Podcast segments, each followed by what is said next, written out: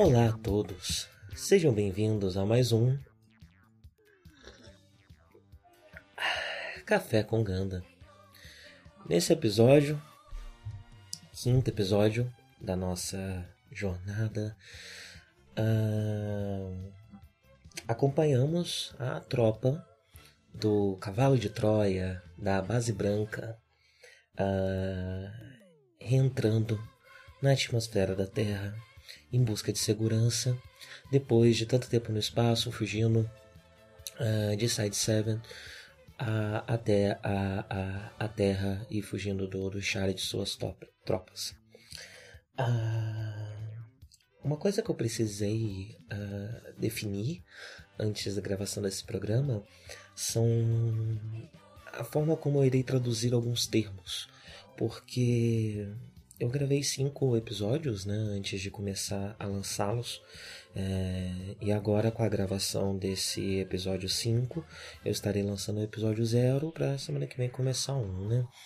Então, eu precisei começar a escrever o texto desses episódios. E usar os termos em inglês nesses textos começou a me incomodar um pouco. Uh, então, eu preferi adaptar pelo menos alguns deles uh, para o português especialmente porque o primeiro que, que eu encontrei foi One Year War. E por ser um evento histórico, foi o que mais ficaria esquisito se eu deixasse é, em inglês, né? Porque, por exemplo, a base branca, se eu deixo White Base, tudo bem, né? Uma nave que tem um nome em inglês. Uh, mas um evento histórico ficou um pouco mais esquisito. Então eu tomei algumas decisões eu vou tentar, talvez às vezes eu fale, mas eu vou também tentar manter essa, essa consistência aqui é, nas gravações a partir de agora. Então, a White Base eu fiquei com base branca mesmo. É, pensei em usar base alva, mas por se tratar de uma nave militar, alva parece muito com alvo, né? Então é, poderia passar essa impressão de que ela é um alvo não. É, além de gerar trocadilhos, então preferi manter base branca. Uh, o Mobile Suite é, eu traduzi como traje móvel. No início eu não gostava muito desse nome, porque, bem, todo traje é móvel, né? Se você é, tem aí uma, uh, um terno, ele não está preso em lugar nenhum, né? Mas esse traje provavelmente é uma contração de traje de combate.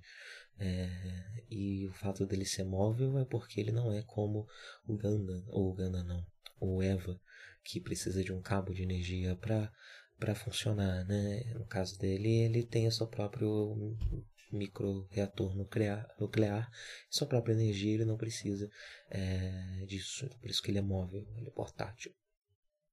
Então fiquei como um traje móvel e por último, o One Year War. Eu pensei muito em botar talvez um ano de guerra, guerra, guerra de um ano. Uh, na verdade, a primeira coisa que eu pensei foi isso, né? Guerra, guerra do um ano, guerra de um ano. É, mas fica esquisito, né? Não soa muito, muito natural na nossa língua. É, então eu acabei optando por chamar a guerra de o ano de guerra é, inverter essa, essa lógica aí, né? E ao invés de a gente estar tá falando da guerra, a gente está falando do ano. Esse é um ano que esteve em guerra o ano inteiro. O ano, ano de guerra, o ano em guerra, é como eu vou utilizá-lo. Ah, bem, depois desses detalhes aí, é, das minhas, das minhas meus esforços de adaptação da obra para a nossa língua, é, que eu não, acho que nunca foi feito antes. Eu não, eu não sei se existe um material canônico ligado a Gana 79 lançado no Brasil. Acho que não. Talvez algum desses termos tenham sido usados posteriormente em Gundam Wing, mas principalmente Mobile Suite, né? Mas eu preferi usar meus próprios meus próprios termos aqui.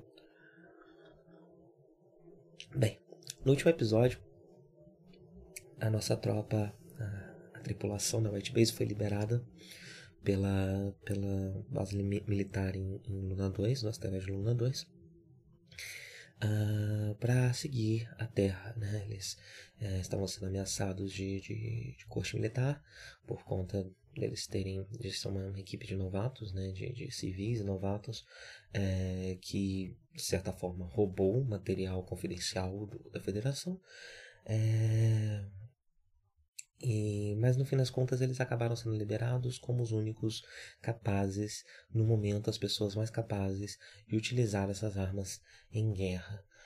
Ah, e o episódio abre como, como até agora tem sido o padrão, né? Ele, ele usa esses momentos iniciais do episódio para mostrar um pouco da vida civil dentro da nave e assim apresentar um pouco mais do cenário. Então a gente vê o Amuro conversando com o senhor, é, que tem um, netinho, né?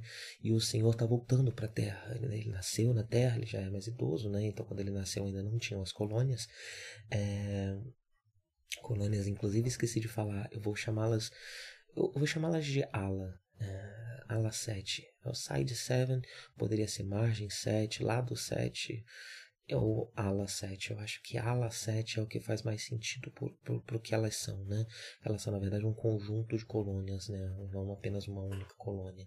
Uh, então, acho que e elas margem talvez poderia funcionar porque elas ficam à margem da Terra, mas elas se organizam de uma forma um pouco menos é, organizada do que isso, né? Então eu preferi usar ala. Ala 7. É, então quando ele nasceu ainda não tinham as alas e ele o neto dele nunca viu a terra e ele carrega consigo grãos de café que ele cultivava na terra que a família dele cultivava na terra antes deles irem uh, para o espaço. E ele é, tem uma nostalgia muito grande pela terra né e fala que agora é, ele não vai querer largar nunca ele vai querer se mudar para a terra e ficar por lá. Ele não quer mais voltar para o espaço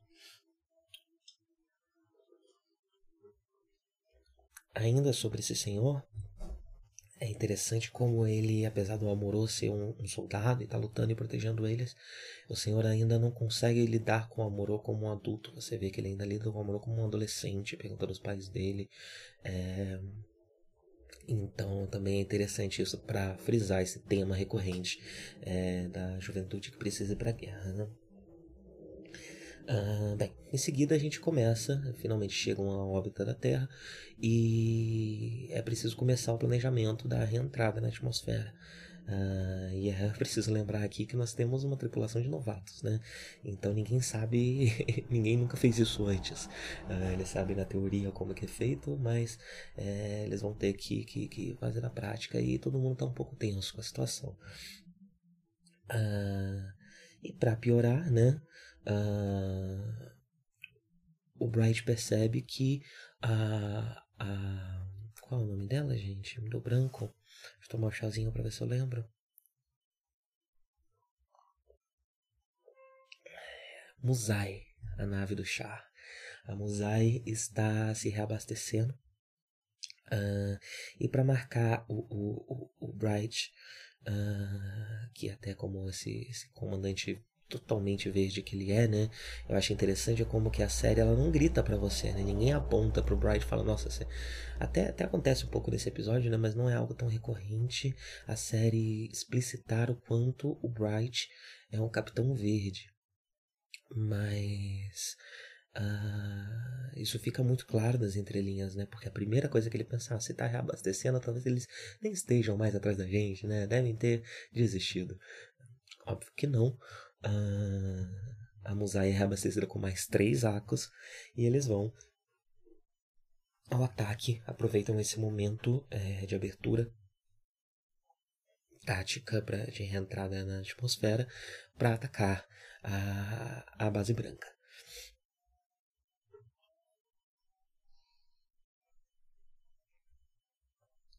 Ainda temos mais um pouco da situação em que pessoas que não estão acostumadas com guerra precisam lidar com guerra. Então, para usar as armas da White Base, civis é, que nunca utilizaram antes precisaram utilizá-la. É, então, tem toda uma cena que é tipo, ah, atira aí, entra aí, atira. E o outro fala, poxa, eu nunca fiz isso. Eu falo, também não. O cara entra, pra erra todos os tiros. Ah, mas a partir desse momento, o episódio entra num segmento de direção muito curioso e muito interessante, em que narrativamente a gente ainda está acompanhando a, a, a perspectiva da federação e a perspectiva da base branca, mas no aspecto de direção e fotografia, a, começa a ser mostrado um pouco mais a perspectiva de Zeon e de quem está na Musai. Então a gente a gente tem um Gundam, ele fica sem armas praticamente, né? É, e fica sem munição e um Zaco aproveita para atacar ele.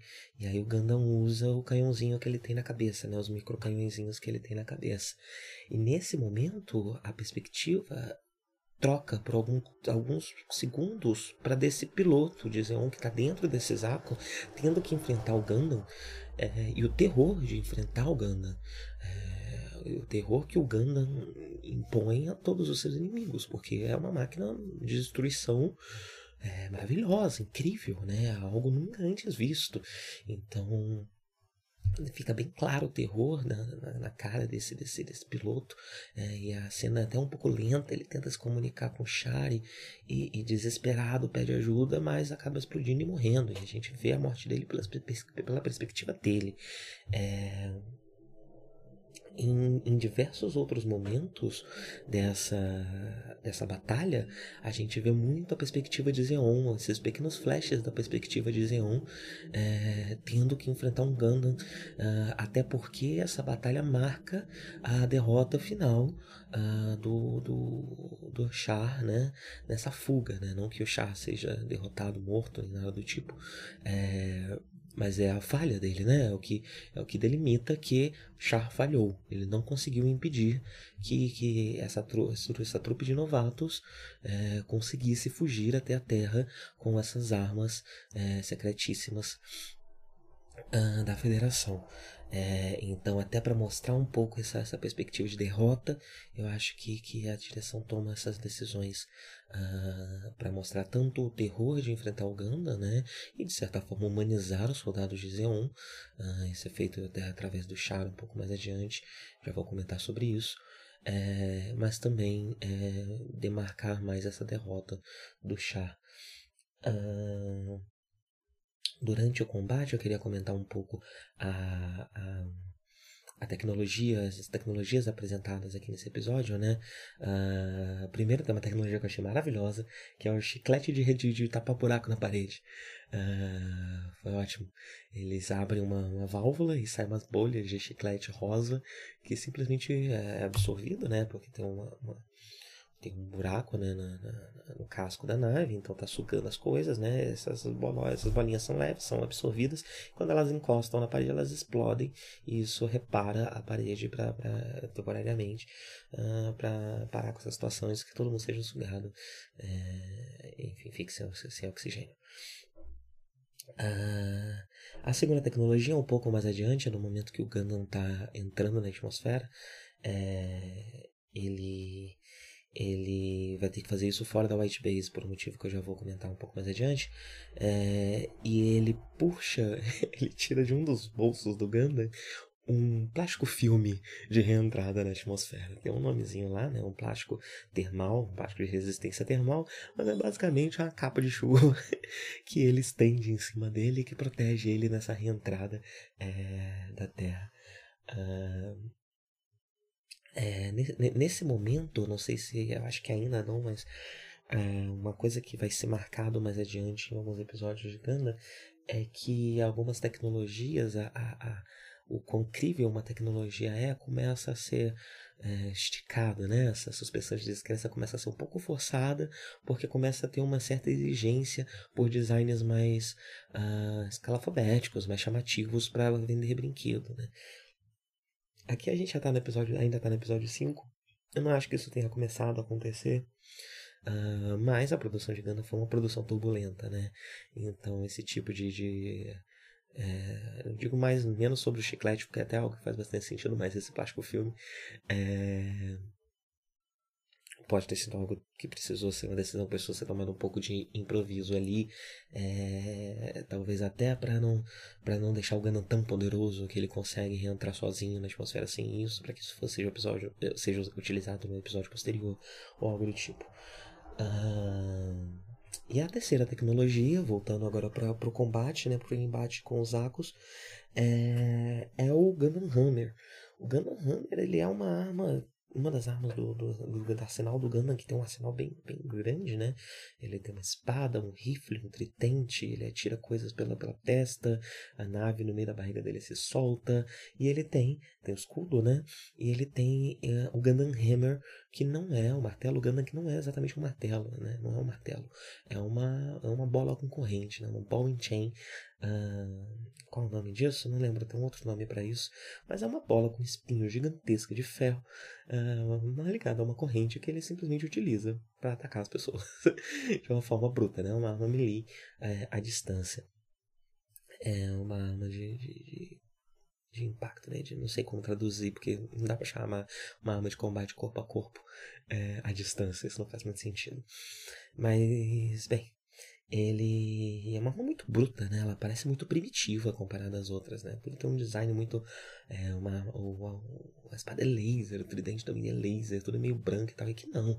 É uma bola de ferro mesmo, gigante. É uma escolha bastante curiosa uh, enquanto arma do Ganda, né? Mas mais para frente a gente ainda vai ver esse episódio mais para frente, mas ela, ela recebe um upgrade para ficar um pouco mais tecnológica e ela ganha os propulsores para que ela seja mais fácil de manobrar no espaço, né? Porque aqui o Ganda usa ele nesse episódio até forçando um pouquinho, né? É, mas em gravidade zero ela não deveria funcionar uh, tão bem, né? Uma arma como essa. Uh, Talvez por ele já estarem na atmosfera da Terra, um pouco de. Não, sei se dá para forçar, não, entendo de física também. Uh, é, mas ele utiliza aqui uh, para derrotar a única arma disponível para ele, né? Para que ele derrote o, uh, os amigos do. os amigos do Char, o Char e seus, e seus amigos.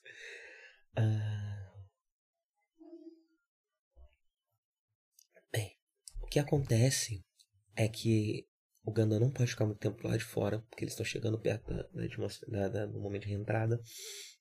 Eles estão sendo lentamente sugados né, pela atmosfera da Terra, pela, pela gravidade da Terra, e chega o momento de reentrada e o Ganda ainda está lá fora e o Amuro se recusa a entrar na nave.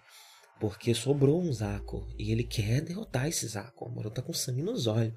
É, o episódio não, não frisa tanto isso, né? Mas o Amuro está começando a, a, a se tornar uma pessoa violenta, né?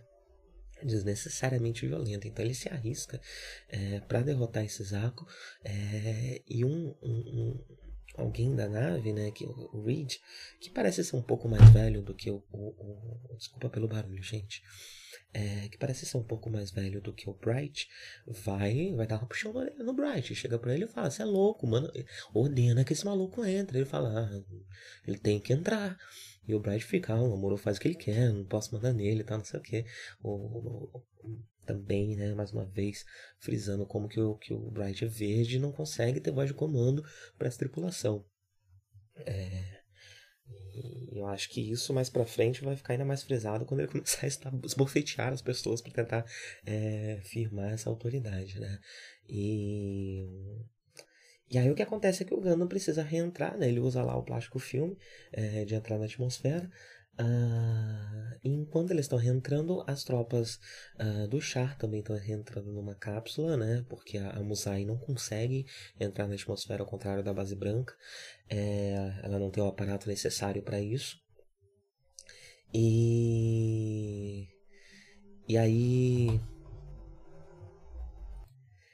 e aí a gente volta um pouquinho novamente para a perspectiva de Zeon, né?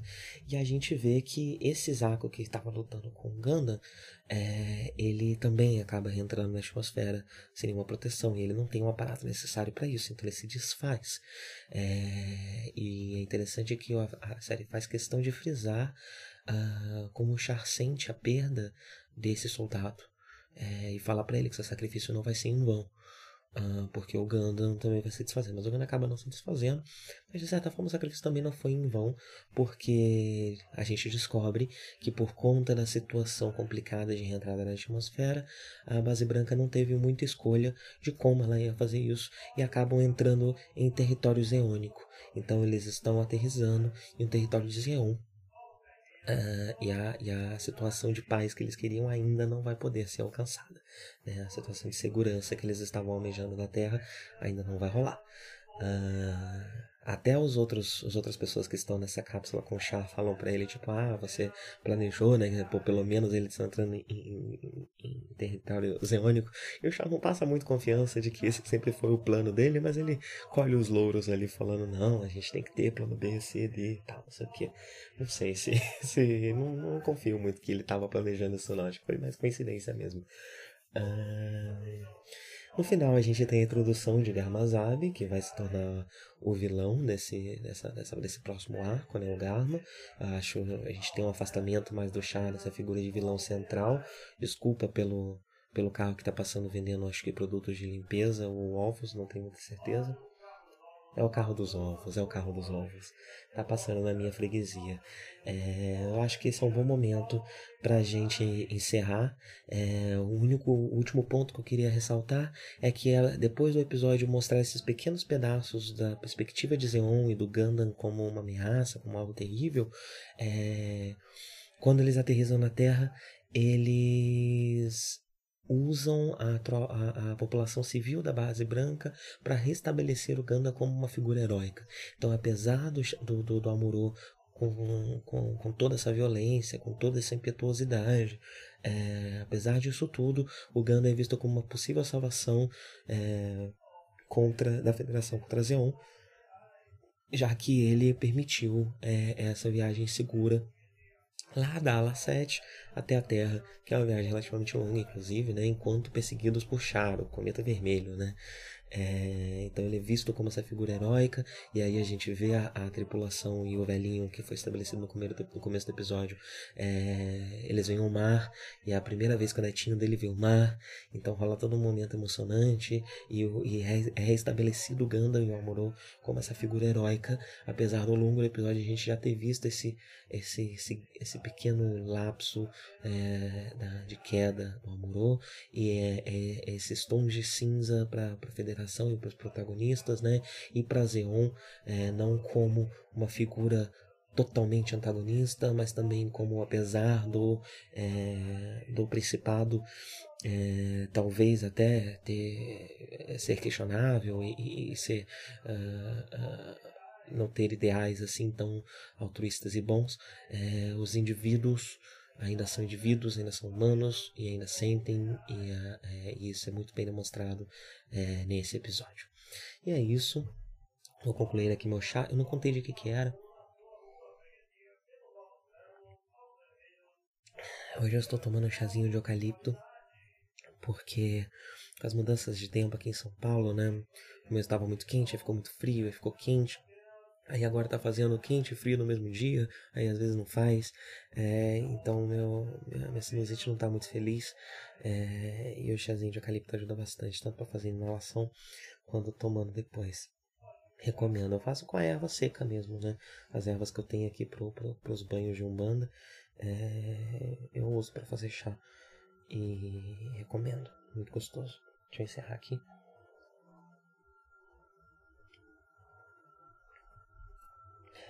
E é isso.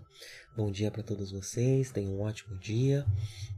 Espero que se vocês estiverem ouvindo isso nessa manhã de sábado, tenham um ótimo fim de semana. E tchau, tchau. Até a próxima.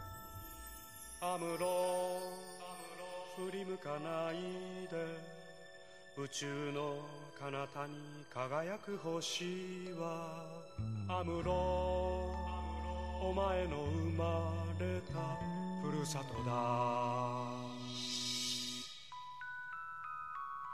覚えているかい？少年の日のことを暖かいぬくもりの中で目覚めた朝を。アムロ振り向くなアムロ男は涙を見せぬもの。見せぬもの。ただ明日へと明日へと。永遠。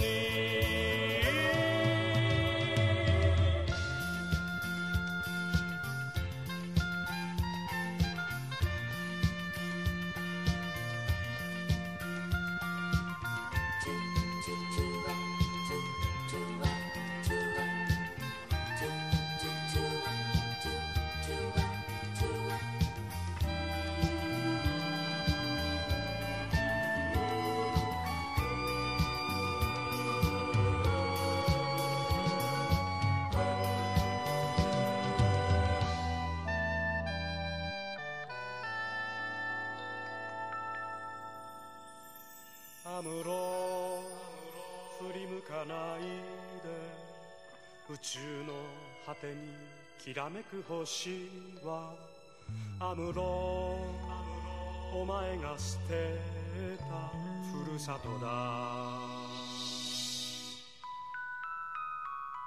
忘れはしない少年の日の誓いを青春をかけ守り抜けこの幸せを。アムロ振り向くなアムロ。男は寂しさ隠すもの隠すものただ明日へと明日へと永遠に。覚えているかい？少年の日のことを暖かいぬくもりの中で目覚めた朝をアムロ振り向くなアムロ。男は涙を見せぬもの見せぬものただ明日へと明日へと永遠